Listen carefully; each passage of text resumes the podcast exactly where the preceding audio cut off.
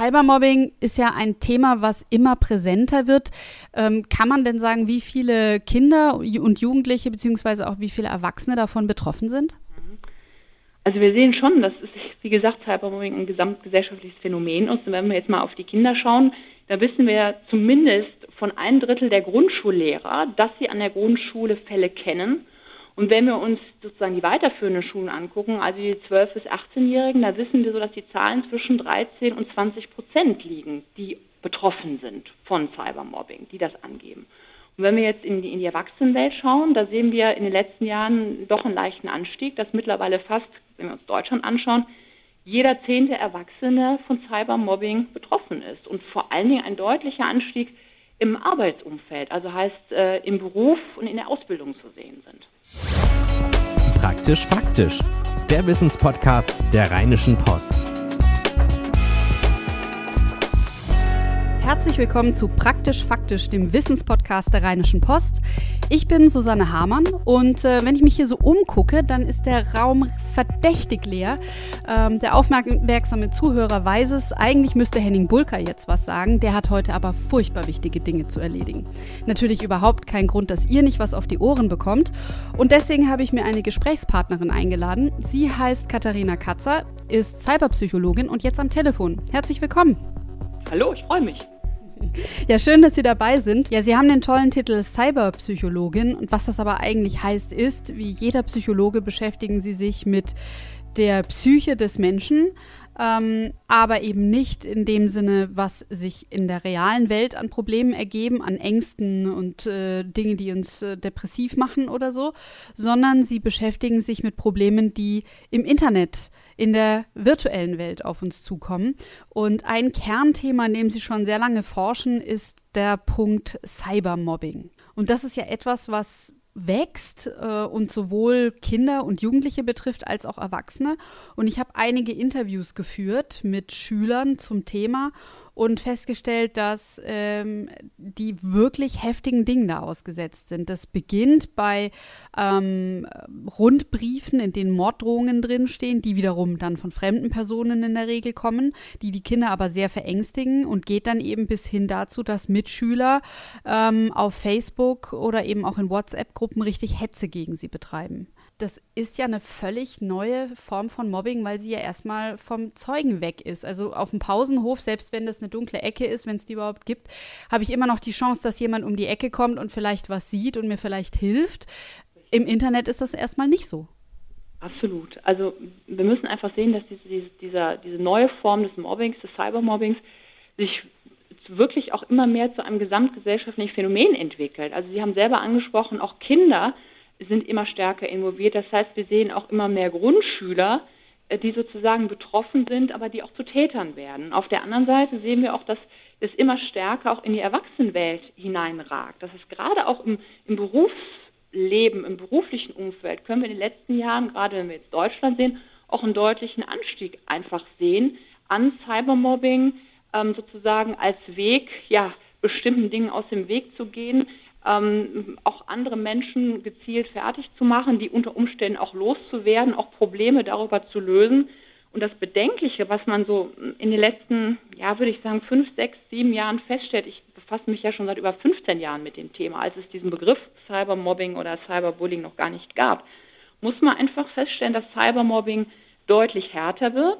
Das heißt, dass ähm, Erwachsene wie Jugendliche Täter immer wieder oder am meisten äußern, ähm, dass es eigentlich ein angemessenes Verhalten ist.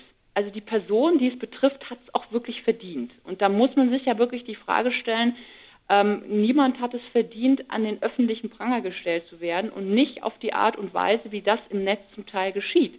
Das heißt aber, diese Sichtweise, Cybermobbing, diese Art mit Leuten umzugehen, ist sozusagen ja ein Verhalten, mit dem ich nicht durchsetzen kann, das sozusagen akzeptiert wird, ist doch eine bedenkliche Tendenz. Also das muss man schon sagen. Also dieses Verhalten, das sich manifestiert, von dem man mittlerweile gar nicht mehr so glaubt, ähm, ja, so schlimm ist das ja gar nicht und irgendwie gehört das schon dazu, muss ich wirklich sagen, ähm, macht mich zum Teil auch wirklich sprachlos. Ähm, vielleicht äh, nochmal von vorne. Was heißt denn, es wird immer härter? Ähm, wie sieht denn Cybermobbing aus? Also ich habe jetzt ein paar Beispiele genannt, aber das scheint eigentlich gar nicht zu reichen für all das, was Sie jetzt angesprochen haben. Zum einen, Sie haben ja schon angesprochen, ist es ja grundsätzlich im Netz oder online ganz anders, als es auf dem Schulhof stattfindet. Vor allen Dingen, ist, man kann dem, man sieht dem Täter ja nicht ins Auge und ich weiß auch im Endeffekt nicht, wer dahinter steckt. Zum anderen ist es so, dass wir sehen, dass Cybermobbing ja auch immer mobiler geworden ist. Früher ging es noch vom Computer aus, heute wird alles vom Smartphone geregelt. Es wird auch über die neuen Tools gemacht, also über Instagram, Snapchat, YouTube, aber auch über Video-Livestreaming, also Musical, LY und ähnliches. Auch darüber werden Leute mittlerweile fertig gemacht oder deren Videos ähm, werden sozusagen belächelt, lächerlich gemacht und werden verändert und dann wieder ins Netz gestellt und ähnliches. Das heißt also zum Teil auch diese physische Präsenz, die Opfer sehen, über Filme, über Fotos, die dann verändert werden und die auch fake sind zum Teil. Ähm, aber diese physische Präsenz, das Opfer sieht sich selber im Netz, was mit ihm passiert, verstärkt die Traumatisierung noch.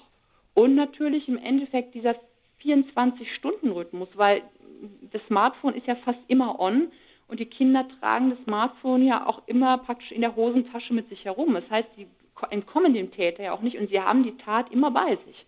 Auf der anderen Seite ist es für die Täter natürlich extrem angenehm, sozusagen aus dem Verborgenen zu arbeiten. Äh, ich sehe das Opfer ja auch nicht direkt vor mir auf dem Schulhof da oder Schultoilette oder wenn ich irgendwas an die Tafel schreibe oder was an, auf den Tisch lege. Da sehe ich ja nachher, das sieht, wie es reagiert. Das tue ich aber im Netz erstmal gar nicht. Ich poste was und bin vielleicht im Bus oder bin zu Hause und habe hier eine extrem hohe Distanz zum Opfer, das ist weit weg. Und dadurch entsteht auch so eine emotionale Distanz. Was ich als Täter tue, berührt mich in dem Moment gar nicht. Also auch diese digitale Empathie haben wir gar nicht mehr oder verlieren wir durch das Onlinehandeln. Und das macht sozusagen auch die Brisanz dieser, dieser neuen Form von Mobbing oder Aggression auch einfach aus. Ist das auch, äh, Sie sprachen das ja vorhin an, dass äh, die Täter oft der Meinung sind, das Opfer hat das verdient. Sie haben den Eindruck, äh, ihre Tat ist absolut gerechtfertigt. Entsteht das durch die Distanz oder wodurch kommt das, dass diese Selbstannahme, dass die auch einfach wächst, dass das immer mehr Menschen haben? Ähm, ich glaube, das hat schon zum einen etwas mit der Distanzlosigkeit zu tun, also mit dem, dass ich zum einen zum Opfer direkt dieses, dieses Empfinden gar nicht mehr habe, dass die digitale Empathie fehlt. Aber zum anderen hat es auch etwas damit zu tun, ähm, dass zwar in der, in der Gesellschaft das nicht anerkannt ist, dass man, ja, man muss was gegen Cybermobbing tun und immer wieder steht in der Presse, wie schlimm und wie problematisch, aber eigentlich passiert den Tätern ja meistens nichts. Das heißt also auch diese, diese, diese Möglichkeit, ich komme durch, ähm, ich werde nicht sanktioniert, ich habe keine, sozusagen keine Strafe zu fürchten, ähm, dadurch internalisiere ich natürlich auch ein Verhalten. Und es kommt natürlich auch dazu, je mehr ich sehe, dass es andere auch tun und je weniger Leute sich auch richtig dagegen wehren, umso stärker setzt sich natürlich auch so ein Verhalten durch.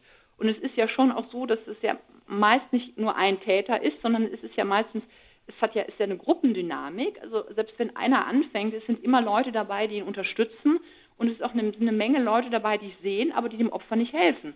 Das heißt, dieses diese unterschwellige Unterstützung, sage ich jetzt mal, die ein Täter oder so eine Tätergruppe erfährt, auch weil vielleicht andere Angst haben, das stützt das natürlich noch mehr, ähm, lässt sie sich stark fühlen und dadurch haben sie auch das Gefühl, sie machen eigentlich nichts Falsches, weil im Endeffekt sich keiner wirklich richtig dagegen stellt. Man weiß ja, dass ähm, Mobbing im Alltag, also in der realen Welt, äh, sehr viele psychologische Konsequenzen haben kann, von äh, Depressionen und so weiter.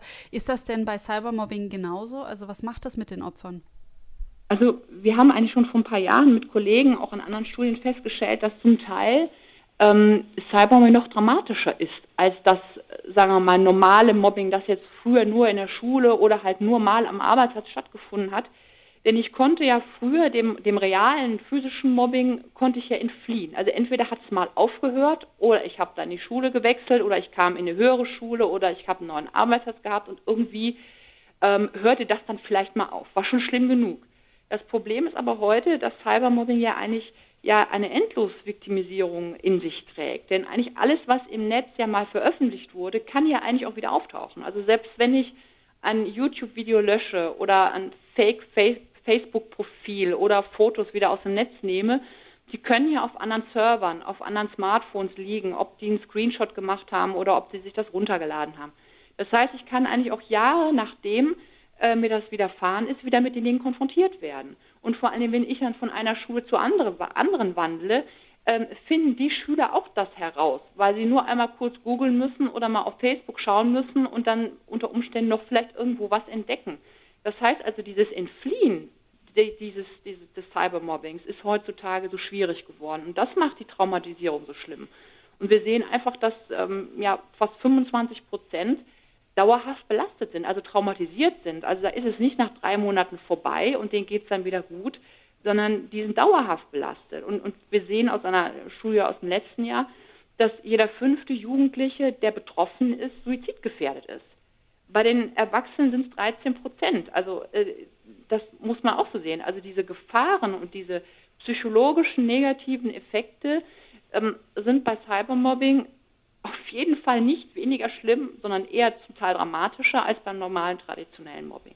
Ähm, müssten nicht eigentlich auch in den Schulen Beratungslehrer, die gibt es ja, vielleicht eine Form von Weiterbildung bekommen, um mit äh, Cybermobbing-Fällen umzugehen? Also wenn ich mir jetzt die Schulen anschaue, dann glaube ich, ist es grundsätzlich ganz, ganz wichtig, dass wir vollkommen neue Schulstrukturen, aber auch neue Präventionsinhalte bekommen an Schulen und das verpflichtend wird. Also nicht nur so, wie es aktuell ist, eine Schule kann etwas machen, muss es aber nicht. Und dass wir vor allen Dingen auch in den Grundschulen schon anfangen. Und das, was Sie angesprochen haben, wir brauchen ganz klar ähm, Cyber-Teams, Peer-to-Peer-Beratungen, also Jugendliche, die andere Jugendliche beraten in der Schule, die natürlich in Verbindung mit Beratungslehrern oder ähm, Schulpsychologen sozusagen arbeiten. Dabei brauchen wir natürlich auch eine, eine, spezielle Ausbildung und Fortbildung für alle Lehrer, ganz klar. Also jeder muss äh, auch in seinem Studium über diese Thematik informiert werden, muss damit umgehen können und wir brauchen ganz klar an jeder Schule eine Anlaufstelle zu diesem Problem. Bei Erwachsenen, also ich muss sagen, mir ist noch kein Fall untergekommen. Sie sagen aber, es ist etwas, was in den äh, Firmen immer präsenter wird. Was genau passiert denn da eigentlich? Also bei Schülern kann ich mir das noch eher vorstellen. Äh, Erwachsene schicken die dann E-Mails mit, weil ich meine, das ist ja auch trackbar dann innerhalb der Firma. Also es ist natürlich im beruflichen Umfeld läuft es eigentlich ähnlich ab wie bei Kindern und Jugendlichen. Das heißt also entweder werden Gerüchte gestreut auf Facebook zum Beispiel. Das findet natürlich jetzt nicht auf Rechnern der Firma statt, sondern findet auch aus dem privaten Umfeld heraus, aber betrifft eben in der Mehrzahl dann eben die Kollegen. Das heißt also, dass ich versuche, jemanden fertig zu machen, den möchte ich vielleicht auch aus der Abteilung haben, ähm, dass ich dann Gerüchte streue, dass ich vielleicht auch Fotos äh, ins Netz setze von einer Party, die vielleicht vor drei Monaten war und der Kollege ist aktuell zum Beispiel krank. Und das sieht so aus, als wenn das Foto gepostet wäre jetzt gerade vom Wochenende und das kann ja eigentlich gar nicht sein, weil er ist doch krank gemeldet.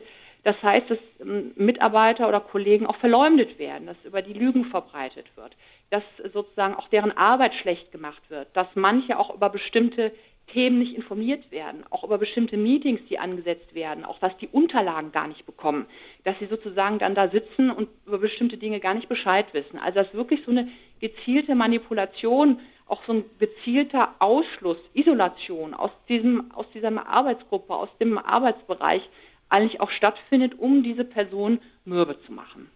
Das ist dann so eine Grauzone ne, zwischen Cybermobbing und normalen Mobbing, kann man sagen. Absolut, absolut. Es ist halt nur so, dass mittlerweile immer mehr sich auch in das Netz verlagert. Das heißt, es ist natürlich auch viel spannender, ähm, wenn, ich, wenn ich Mails verschicke, sozusagen über bestimmte Termine, dass ich dann jemanden einfach rauslasse. Der wird einfach aus der Mailingliste gekickt zum Beispiel. Und dann sagt man, ach, das war aber ein Versehen, es tut mir aber leid. Aber das passiert ja nicht einmal, sondern immer öfter. Oder der bekommt Unterlagen geschickt, die veraltet sind, also die die neuen sozusagen Positionen noch gar nicht beinhalten. Dann kann man sich natürlich auch entschuldigen, ach, das tut mir aber leid, das war ein Fehler, das habe ich aber gar nicht so ernst gemeint. Aber das sind Dinge, die natürlich auch eine Person irgendwann mürbe machen. Ja, und wenn es im Arbeitsumfeld umschauen, dann ist es schon so, dass sozusagen dieses, dieses Mobbing und Cybermobbing einfach am häufigsten unter Kollegen stattfindet. Aber dass auch Vorgesetzte zum Teil involviert sind. Also auch das findet statt, dass Vorgesetzte zum Teil Mobbing oder Cybermobbing auch, auch sozusagen äh, dulden. Auch das ist so. Also, dass sie sagen, dieses harte Umgehen miteinander, wenn der das nicht aushält, äh, außerdem wollen wir den eh loswerden, dann fliegt der, das ist prima. Also auch das können auch Strategien sein. Ja? Also dessen muss man sich auch bewusst werden. Also dieses Mobbing und Cybermobbing-Verhalten ist natürlich insgesamt ein unangenehmer Bereich, äh, über den man nicht gerne spricht und auch ein Unternehmen natürlich nicht gerne spricht. Und ein Betroffener wird äh, tunlichst am liebsten gar nicht irgendjemandem sagen, weil er natürlich dann als schwach, als Opfer gilt, äh, dem man vielleicht nichts mehr zutraut und ähm, gerade wenn er vielleicht schon ein bisschen älter ist, dass man dann sagt, oh Gott, äh, ja, die Arbeit kann er auch nicht mehr machen, also gucken wir, dass wir ihn irgendwie mal loswerden oder äh, irgendwo weiter wegschieben. Das heißt, die Probleme in diesem Erwachsenenbereich sind natürlich auch extrem an den Job gebunden. Also gerade in, in der heutigen Zeit, der viel natürlich auch Umstrukturierungen in Unternehmen stattfinden. Digitalisierung, der Stressfaktor, das Stresslevel ist hoch. Das spielt alles hier auch eine ganz wichtige Rolle. Deshalb müssen eigentlich Unternehmen sich dieses Themas annehmen und auch hier Beratungsstellen, auch sozusagen Beratungsteams, auch sozusagen eine, eine Online-Beratungsstelle einführen, die Betroffene nutzen können oder auch Menschen, die das, Kollegen, die das sehen, dass jemand davon betroffen ist und sich da öffnen können was mache ich denn, wenn ich mich in so einer Situation befinde? Also zu meinem Chef gehen, weiß ich nicht. Da fühlt man sich wahrscheinlich als Petze. Am Ende ist er dann auch noch Teil der ganzen Geschichte. Äh, sowas wie einen Beratungslehrer bei Kindern gibt es eben für einen Erwachsenen nicht. Gut, dann gibt es noch den Betriebsrat. Äh, da ist dann aber die Frage, ja, wie viel Ahnung von Cybermobbing? Der wird wahrscheinlich dann einfach mit Mobbing arbeiten aber mit Cybermobbing nicht so wahnsinnig viel zu tun haben, würde ich jetzt mal schätzen. Äh, und dann war's. Also es ist schon so, dass sozusagen die meisten Unternehmen sich mit diesem Thema gar nicht auseinandersetzen. Das heißt, dass es die wenigsten Unternehmen haben überhaupt Anlaufstellen für Mobbing generell und Cybermobbing schon gleich gar nicht. Das ist ein Thema, das vollkommen ausgeklammert wird, dass sie sich noch überhaupt nicht sozusagen, dass sie noch nicht angenommen haben. Und das ist einfach der Fehler. Das heißt, die Unternehmen müssen ganz offen, strategisch mit diesem Problem umgehen und müssen sagen, das haben wir, das ist ein Problem, das ist ein Problem für unsere Mitarbeiter, weil es für die schlimm ist, aber es ist auch für uns als Unternehmen schlimm, weil äh, wenn der fehlt und Krankheitstage hat, dann fehlt er im Unternehmen und dann kann er nicht arbeiten. Das heißt, wir haben alle einen Schaden. Also auch der volkswirtschaftliche Schaden ist nicht zu unterschätzen. Und deshalb ist es wichtig, dass Unternehmen ganz gezielt sagen, Cybermobbing ist bei uns ein Thema. Wir machen Aufklärungsarbeit. Wir haben Führungskräfte, die speziell sich mit dem Thema auseinandersetzen. Wir haben auch so eine Art ja, Konfliktberatung, sage ich jetzt mal so, oder Anlaufstellen, die sich mit dem Thema befassen. Das kann beim Betriebsrat angesiedelt sein, das kann aber auch eine Außenstelle sein. Oft ist es sogar ganz gut, wenn man sagt, ähm, wir richten so eine Anlaufstelle ein, die aber von jemand von außen betreut wird. Das heißt, die eigentlich gar nichts konkret mit dem Unternehmen zu tun hat, sondern es ist eine Person, die Ansprechpartner ist, die sozusagen nichts mit meinem Vorgesetzten zu tun hat, nicht mit meinem Chef zu tun hat, sondern die vollkommen autark ist und denen vertrauen natürlich auch dann die Betroffenen eher, weil beim Vorgesetzten hat man das Gefühl, oh, bin ich eine Petze oder ist der involviert oder nicht.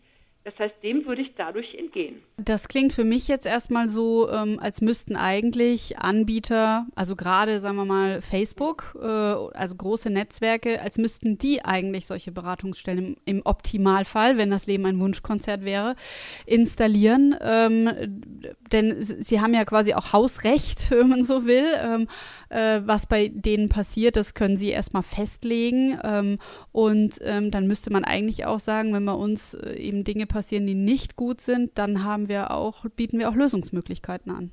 Absolut. Also Sie sprechen eigentlich einen unglaublich wichtigen Punkt an, den ich mit Kollegen eigentlich schon seit Jahren verfolge, wo verschiedene Justizminister uns auch schon versprochen haben, das wäre wunderbar, das kriegen wir hin.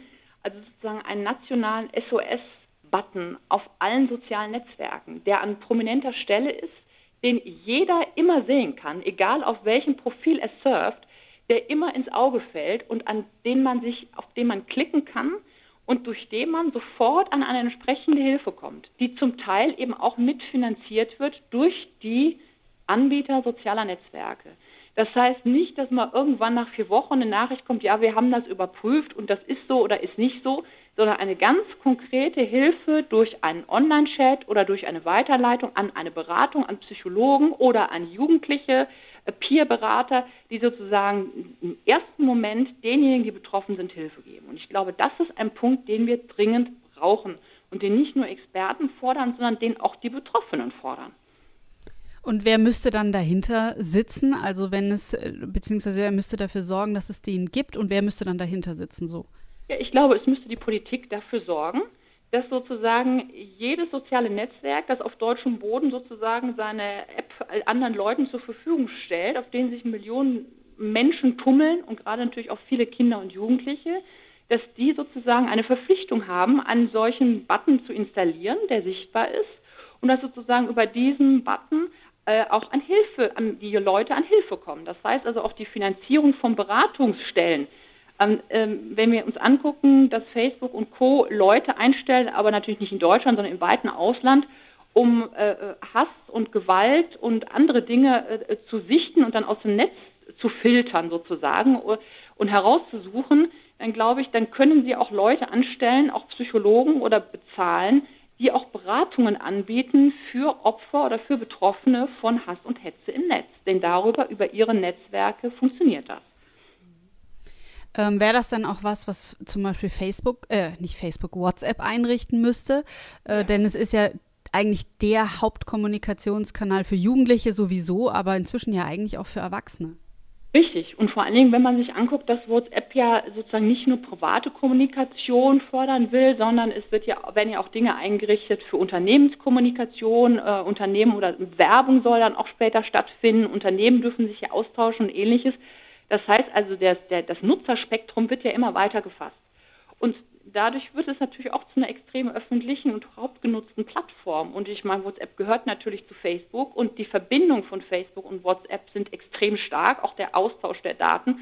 Und ich glaube, es ist extrem wichtig, dass auf allen diesen Apps und Anbietern von sozialen Netzwerken ein solcher Button installiert ist. Worum es da ja irgendwie auch stark geht, ist Verantwortung zu übernehmen für das, mhm. was man tut, in dem Fall eben im Internet und ähm, eben um dieses Thema, ich sag mal vielleicht digitale Erziehung. Und ja. da frage ich mich dann, ähm, ich glaube, dass das für Eltern heutzutage aber schon auch eine große Schwierigkeit ist mit ihren Kindern, ne? also gerade wenn wir es jetzt ums Thema Cybermobbing oder über das Thema Cybermobbing haben, ähm, richtig umzugehen, denn die sind ja selber oft noch gar nicht richtig in dieser digitalen Welt angekommen, werden es vielleicht auch nie auf die gleiche Art und Weise wie ihre Kinder auf jeden Fall und müssen gleichzeitig dann vielleicht mit, äh, ich weiß es nicht, der zwölfjährigen Tochter, dem 14-jährigen Sohn, die weinend aus äh, der Schule kommen oder aus ihrem Zimmer kommen oder einfach verstört sind, irgendwie jetzt umgehen und mit denen über diese Nachrichten reden. Ähm, kann man denen da irgendeinen Rat geben? Wie geht man denn richtig mit dieser Situation um? Also ich glaube, man muss grundsätzlich natürlich sagen, dass wir auch nicht mehr sagen können, die Eltern nutzen kein Smartphone und kein WhatsApp, weil, äh, sagen wir mal, die Generation, ich bin jetzt 45, auch bei denen ist das Smartphone und ist Facebook und ist Twitter und ist WhatsApp schon angekommen. Das heißt also, diese Generation können wir eigentlich nicht mehr schuldlos entlassen und sagen, ihr wisst ja nicht, worum es sich dreht.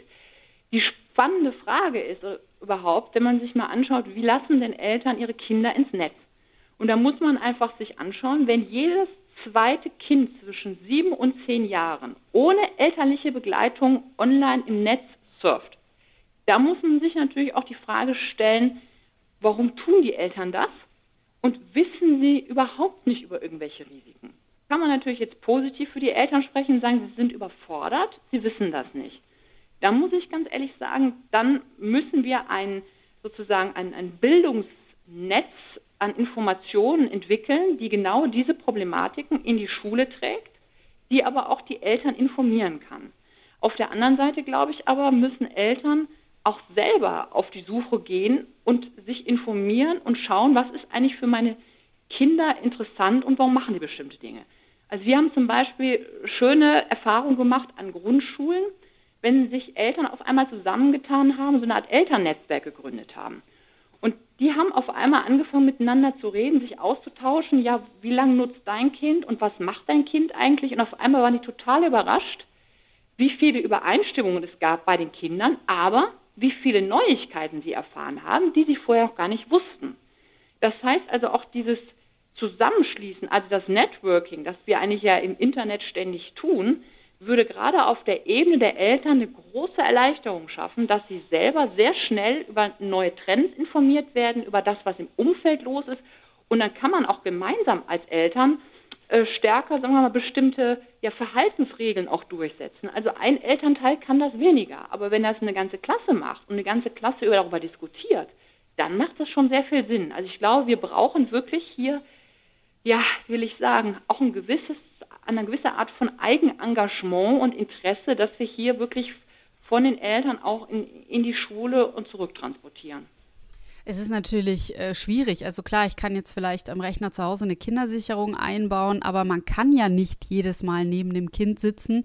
Man kann auch nicht äh, jeden Handgriff äh, vermeiden. Also ich weiß, eine Kollegin von mir, äh, die hat äh, mit Entsetzen festgestellt, dass ihre Kinder am Smartphone plötzlich äh, die Szene gesehen haben, ähm, als sich ein im Irak ein Kriegsverbrecher aufgehängt hat. Mhm. Und auf einmal war, also großer, ne, der Kaffee offen in der Küche, buchstäblich. Und die fingen dann an, alle Handys einzusammeln. Das war so eine große Katastrophe. Und die ist eigentlich jemand, die ist sehr aufgeklärt, die ist sehr hinter Dingen her, die äh, spricht sehr viel mit ihren Kindern und hat dann aber gemerkt, wie machtlos sie dann plötzlich war. Ja, ich glaube, der eine Punkt, der natürlich besteht, dass wir eine gewisse Machtlosigkeit äh, gegenüber diesen neuen Medien haben, weil wir kein, ja, weil wir keine Filtersysteme mehr haben, sage ich jetzt mal.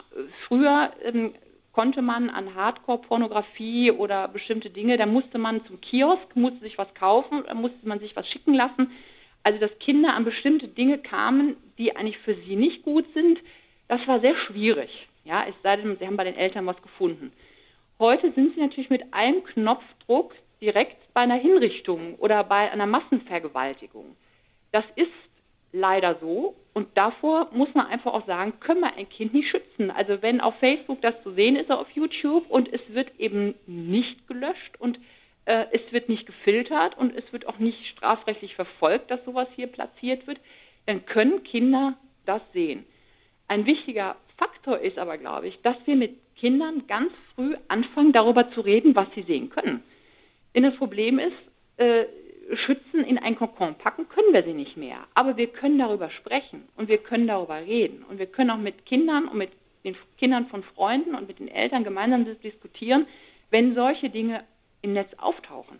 Dass das ähm, Dinge sind, die zum Teil zerstörend wirken können, dass das aber auch Fakes sein können, dass das aber auf jeden Fall Dinge sind, die Sie sofort melden müssen, also mit denen Sie und den Eltern oder mit einem Erwachsenen überreden müssen. Denn das sind ja auch strafrechtlich relevante Dinge, die Sie dann da unter Umständen sehen. Neben dem Faktor, dass sie natürlich auch noch verstört sind. Aber ich glaube, wenn Kinder in einer gewissen Art und Weise vorbereitet sind und vor allen Dingen das Gefühl haben, sie können den Eltern vertrauen, sobald irgendwas Unangenehmes passiert. Das kann auch was Kleines sein dass sie sich an die Eltern wenden und die Eltern nicht überreagieren und sagen, ach, wir sammeln jetzt die Smartphones ein und ihr kommt nicht mehr ins Internet, sondern dass Kinder wissen, das machen meine Eltern nicht. Ich darf weiter mein Smartphone nutzen, aber ähm, ich muss mit dem sprechen, weil wir dann eine Lösung finden müssen. Weil wir das vielleicht dann bei YouTube melden oder bei Twitter oder bei Facebook und vielleicht eine Strafanzeige stellen können oder was auch immer. Ich glaube, es ist wirklich wichtig, dass wir dieses, ja, wie soll ich sagen, dieses Werteverständnis, in welchem wie gehen wir miteinander um, wie wollen wir miteinander leben und wie wollen wir Dinge auch beurteilen, die uns im Netz widerfahren. Ich glaube, das müssen wir echt neu überdenken. Und das betrifft nicht nur Kinder und Jugendliche, sondern auch uns Erwachsene. Wenn man sich anguckt, dass fast jeder von uns im Durchschnitt, der im Netz surft, schon mal irgendwas Unangenehmes gesehen hat oder irgendwas Hass, Hetze, Gewalt, irgendwas taucht schon mal auf. Aber die meisten klicken weg. Die übergehen das. Die sagen, ach Gott, das ist halt dann so oder ist normal anstatt zu sagen, hallo, Zivilcourage, melden, andere Leute aufmerksam machen, da kursiert etwas, was nicht in Ordnung ist. Das heißt also dieses, wie soll ich sagen, dieses sich einschleichen, dass man es einfach lässt, dass man es einfach durchgehen lässt. Ich glaube, da besteht die Gefahr, dass ähm, sich die Sachen dann nachher ins Extreme noch weiterentwickeln. Also digitale Zivilcourage, glaube ich, das ist ein Stichwort, die wir alle mehr bräuchten. Ja, ein sehr äh, spannendes äh, Gespräch. Vielen Dank dafür, dafür, Frau Katzer. Ich danke Ihnen. Hat mir Freude gemacht. Ähm, ich bin mir sicher, das ist ein Thema, über das man noch Stunden diskutieren kann. Und äh, wenn ihr äh, gemerkt habt, äh, ihr seid auch schon mal Opfer von Cybermobbing geworden oder ihr kennt da jemanden oder ihr, es gibt einfach noch Diskussionsbedarf, Anregungen, die ihr habt, dann schreibt uns gerne unter praktisch-faktisch.rheinische-post.de praktisch faktisch in einem Wort und äh, dann kommen wir darauf gerne zurück, äh, greifen das Ganze nochmal auf und natürlich sind wir auch offen für alle Themenanregungen für Folgen. Bleibt mir an dieser Stelle nur noch zu sagen, euch ein schönes Wochenende und bis nächste Woche. Tschüss! Mehr bei uns im Netz www.rp-online.de